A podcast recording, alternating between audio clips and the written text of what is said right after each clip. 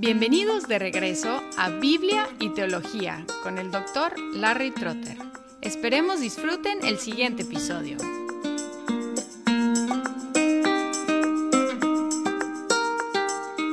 Siguiendo en el Ordo Salutis, el orden de la salvación, después de considerar el llamamiento y la regeneración, llegamos a la cuestión de la conversión, que Juan Murray define como la combinación de fe y arrepentimiento. Hoy vamos a considerar la fe y podemos observar que la fe es el primer elemento que es acción del ser humano. El llamamiento eficaz es acción de Dios. La regeneración, que es un concepto casi idéntico al llamamiento eficaz, también es acción de Dios. Y ahora tenemos la primera acción humana, que es la fe en Jesucristo. Y cuando hablamos de la fe, encontramos en el Nuevo Testamento y también en nuestro lenguaje cotidiano dos sentidos de la fe. Hay fe objetiva y fe subjetiva. Cuando hablamos de la fe objetiva nos referimos al cuerpo de doctrinas que identificamos como la fe cristiana.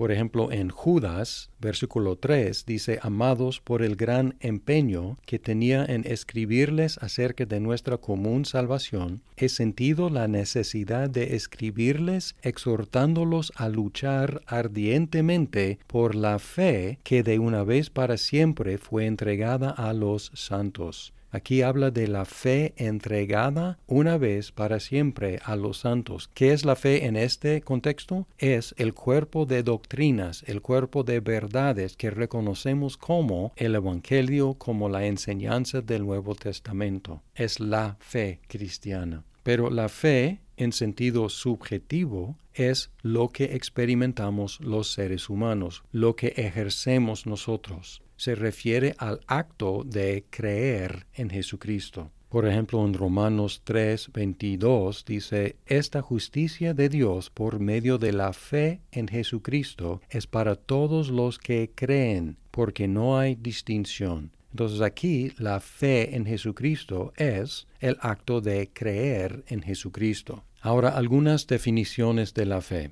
Una famosa se encuentra en Hebreos 11.1 Ahora bien, la fe es la garantía de lo que se espera, la certeza de lo que no se ve. El Catecismo Menor de Westminster hace la pregunta 86, ¿qué es la fe en Jesucristo? Y la respuesta es, la fe en Jesucristo es una gracia salvadora por la cual recibimos a Cristo como nos es ofrecido en el Evangelio y confiamos solamente en Él para la salvación. Aquí identifica la fe como gracia salvadora, es decir, don de Dios, y como acto humano de recibir y confiar. Similar es la definición que encontramos en el Catecismo de Heidelberg en pregunta 21. ¿Qué es la verdadera fe? Y la respuesta, la verdadera fe no es sólo un seguro conocimiento por el cual sostengo como cierto todo lo que Dios nos ha revelado en la Escritura, sino también una confianza completa que el Espíritu Santo crea en mí por medio del Evangelio, de que Dios ha concedido gratuitamente no solo a otros, sino también a mí, perdón de pecados, justicia eterna, salvación. Estos son dones de pura gracia, concedidos solo en base a los méritos de Cristo.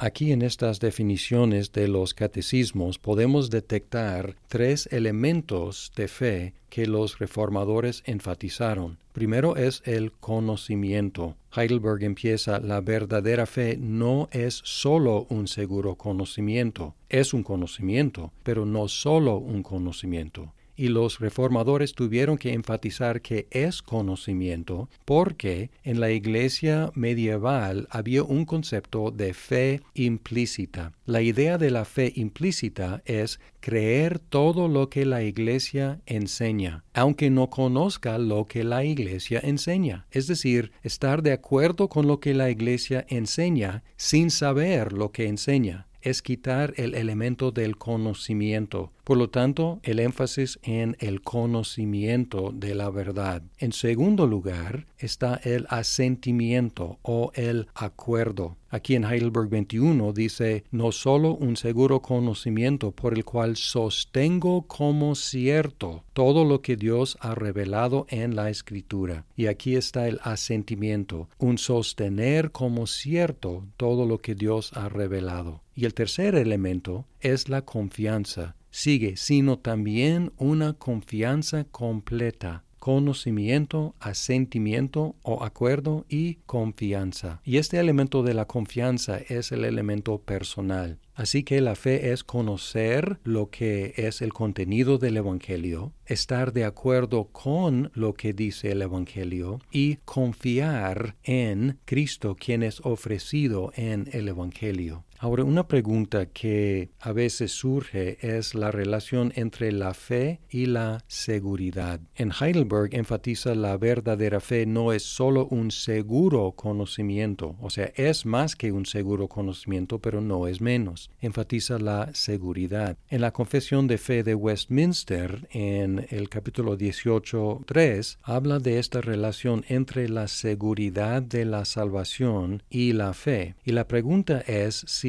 la seguridad es de la esencia de la fe. Es decir, si uno tiene verdadera fe en Jesucristo, también infaliblemente tendrá la seguridad de su salvación o hay posibilidad de inseguridad en la experiencia del verdadero creyente. Y aquí la explicación de Westminster es así. Esta seguridad infalible no corresponde completamente a la esencia de la fe, sino que un verdadero creyente puede esperar mucho tiempo y luchar con muchas dificultades antes de ser participante de tal seguridad. Sin embargo, siendo capacitado el creyente por el Espíritu Santo para conocer las cosas que le son dadas gratuitamente por Dios, puede alcanzarla sin una revelación extraordinaria por el uso correcto de los medios ordinarios. Y por eso es el deber de cada uno ser diligente para asegurar su llamamiento y elección para que su corazón se ensanche en la paz y en el gozo del Espíritu Santo, en amor y gratitud a Dios, y en la fuerza y alegría de los deberes de la obediencia, que son los frutos propios de esta seguridad.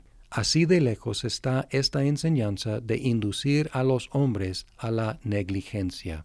Ahora, este párrafo un poco complicado está diciendo que sí, la seguridad es de la esencia de la fe, pero no completamente. Es decir, que puede haber un verdadero cristiano que lucha durante tiempo para alcanzar tal seguridad. Y la recomendación es simplemente utiliza los medios ordinarios, la palabra de Dios, la oración, los sacramentos, para alcanzar una experiencia de la seguridad. Y la idea es que la seguridad de la salvación nos anima a ser diligentes en lugar de inducirnos a la negligencia. Y aunque esta postura es un poco complicada, realmente refleja lo que la Biblia enseña, porque en 1 de Juan 5:13 el apóstol escribió, Estas cosas les he escrito a ustedes que creen en el nombre del Hijo de Dios para que sepan que tienen vida eterna. Y este versículo indica que es posible que los creyentes tengamos seguridad de la vida eterna, pero al mismo tiempo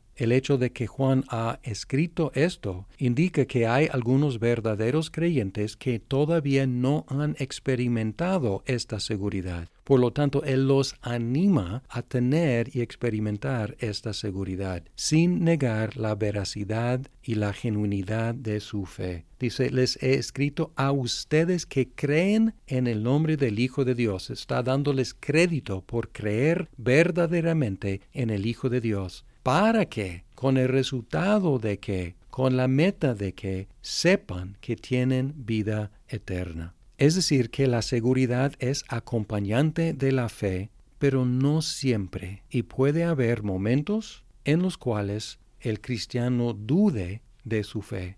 Y a la luz del balance que encontramos en 1 de Juan 5:13, debemos intentar evitar en nuestras vidas y en nuestro trato con los demás los errores gemelos de la presunción injustificada y el temor injustificado. Algunos presumen tener seguridad cuando no hay evidencia de fe verdadera en sus vidas. Y hay otros que tienen temor injustificado porque hay evidencia contundente en sus vidas de verdadera fe, sin embargo todavía no han alcanzado la seguridad de su propia salvación. Debemos tener cuidado de no dar seguridad prematuramente, sino dejar que el Espíritu obre en la gente por medio de la aplicación de los medios ordinarios de gracia. Además, tenemos que reconocer que la personalidad de cada uno puede afectar el nivel de seguridad que disfruta y tenemos que estar conscientes de nuestra propia tendencia hacia la presunción o hacia el temor.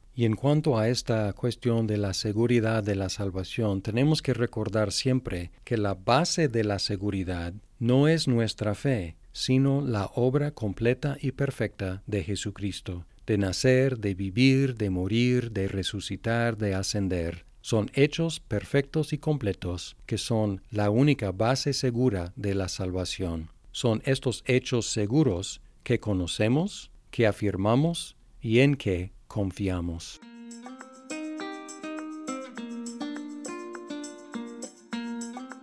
Muchas gracias por escuchar este episodio. Si estás disfrutando Biblia y teología, por favor compártelo con tus amigos. Hasta pronto.